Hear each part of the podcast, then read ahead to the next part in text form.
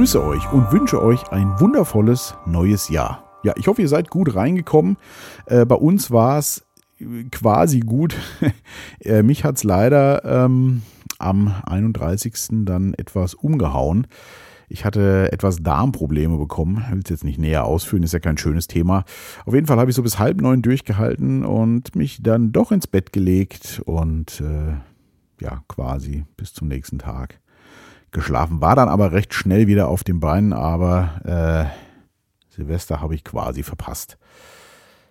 Ja, äh, der Esoteriker in mir sagt, da musste wohl noch was verdaut werden. Ja, so war es bei mir. Ich hoffe, äh, bei euch war es äh, etwas schöner und ihr habt dann auch tatsächlich äh, das neue Jahr begrüßen können. Wobei äh, ein Bekannter, den ich am 31., äh, als ich noch eine kleine Spazierrunde gemacht habe, getroffen habe, gemeint hat, ja, im Grunde, er feiert den Beginn des neuen Jahres nicht. Es beginnt ja jeden Tag ein neues Jahr. Fand ich auch einen schönen Gedanken. Ne? Jedes, jeder Tag, mit jedem Tag beginnt ein neues Jahr. Fand ich gut. Ja, ich hoffe, ihr seid, wie gesagt, gut reingekommen. Und äh, ja, ich habe jetzt zwei Wochen nichts gemacht. Ähm, aber heute, Freitag, ich bleibe meinem Vorsatz, zumindest äh, vorläufig treu, öfter zu podcasten. Ich habe äh, schon vor etwas längerer Zeit ein Buch gelesen. Ich habe das hier gar nicht erwähnt. Ist auch noch nicht in der Bücherliste. Jetzt packe ich es aber rein, da ich das Buch nicht so spektakulär fand. Also ich habe mir mehr davon versprochen. Das kennt ihr sicherlich. Ne? Man hört so einen Buchtitel und ähm, denkt, ach, das klingt ganz spannend. Und ja, war dann aber doch äh, ja sehr benutze ungern den Ausdruck Verschwörungstheoretiker, aber es war so ein bisschen dick. Also waren schon auch viele gute Sachen drin, aber es war mir doch so ein Tacken zu viel, äh, ja, in die benannte Richtung. Das Buch heißt Das indoktrinierte Gehirn, ist von Dr. Michael Nehls. Und ähm, ja, es geht um die ganze Prägung, wie wir geframed werden durch die Medien und so weiter, ist ja kein neues Thema, aber es klang ganz spannend, auch so ein bisschen aus medizinischer Sicht, also ist äh, Dr. Med. Äh, aber wie gesagt, es war dann mir doch ein bisschen zu sehr, hm, ich nenne es jetzt mal Verschwörungstheorie lastig, wobei ich äh, den Begriff der Verschwörungstheorie ähm, nicht so mh, hm, anwenden möchte, wie, wie er ja geprägt wurde. Darum geht es natürlich in dem Buch auch.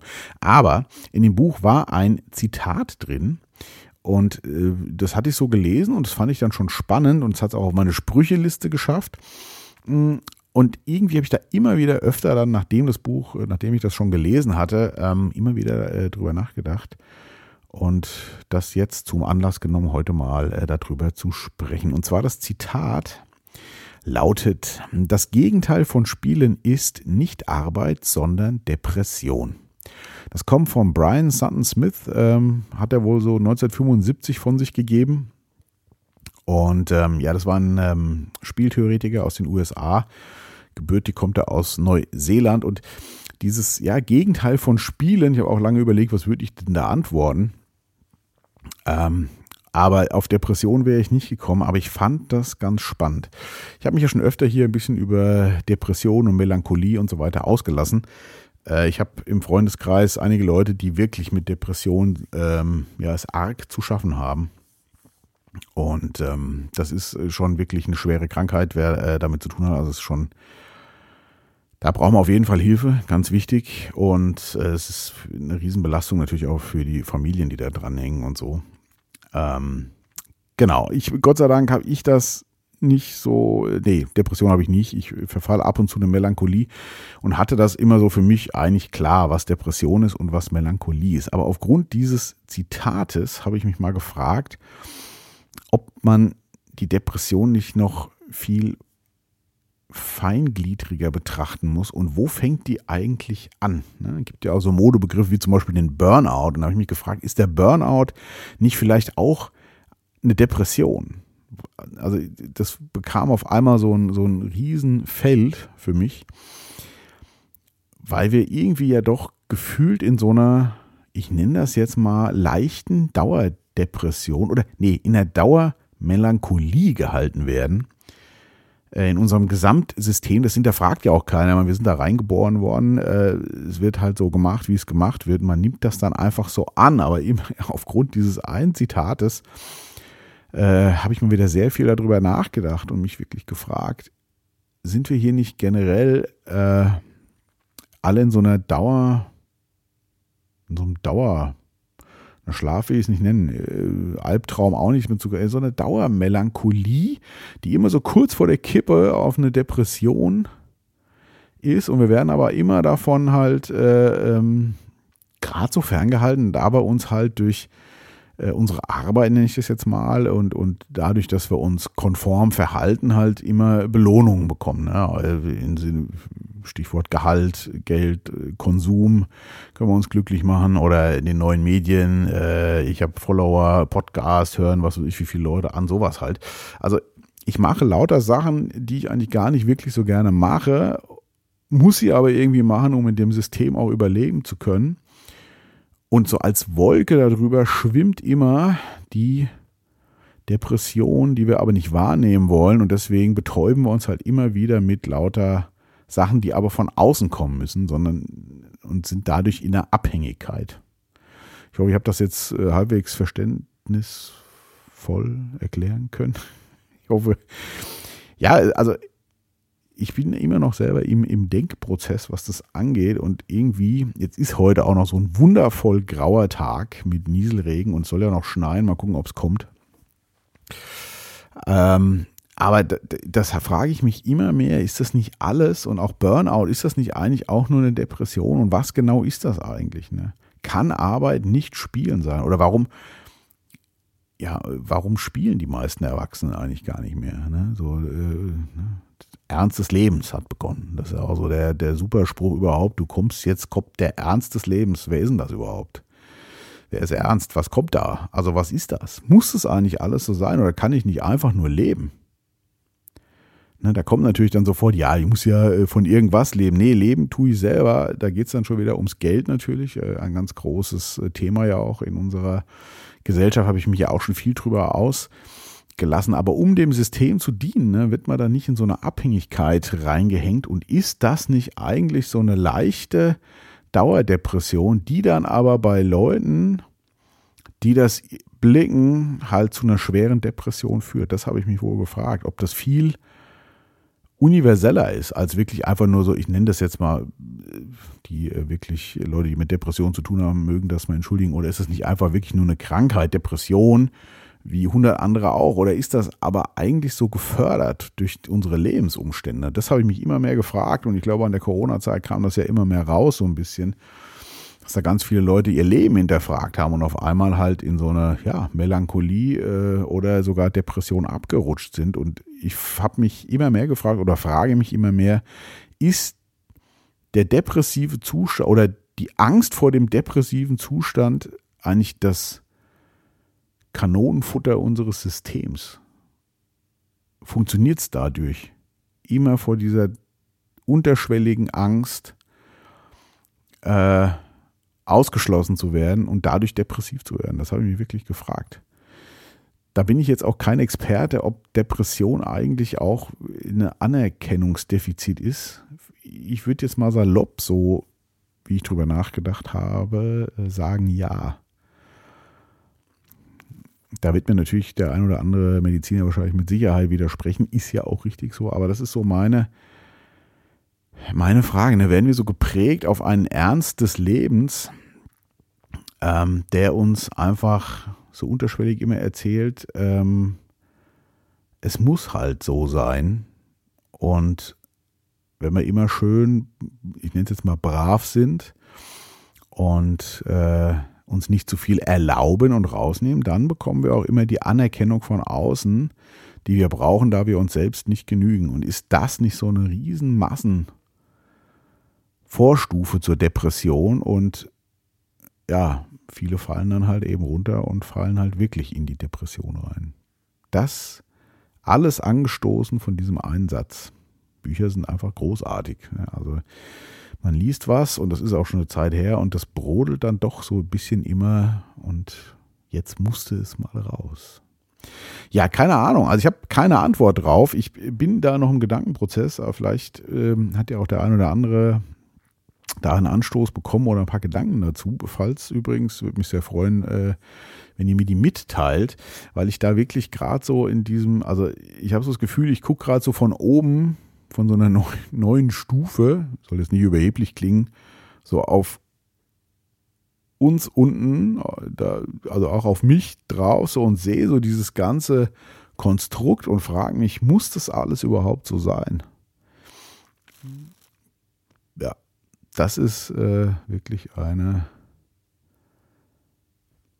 spannende Frage, wie ich finde, auf jeden Fall. Und darf nicht einfach alles ein Spiel sein. Ne?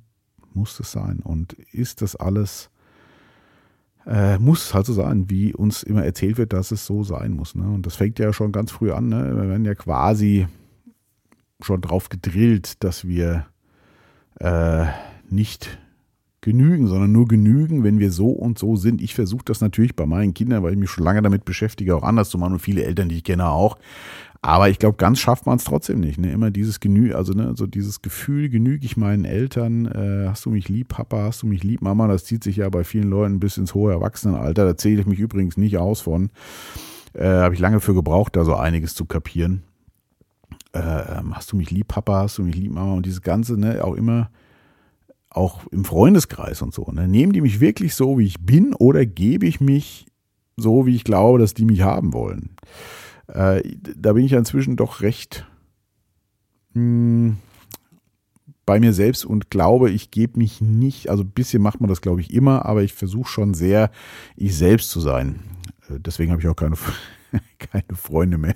Nein, äh, Nein, aber das ist wirklich spannend. Also so diese Frage, man glaubt ja immer, man ist so selbstbestimmt und man hat alles so, man ist so souverän und aber ist es wirklich so oder macht man sich da nur was vor und ist so in diesen Abhängigkeiten drin äh, und merkt es gar nicht. Und das ist halt diese unterschwellige Dauervorstufe, die eine Depression abgleiten kann. Das habe ich mich wohl gefragt, weil Depression ja auch, also gefühlt taucht das immer mehr auf, zumindest so in meinem Bekannten- und Freundeskreis. Das mag jetzt auch nur äh, eine absolut subjektive Wahrnehmung sein, aber ich habe schon das Gefühl, dass das mehr wird.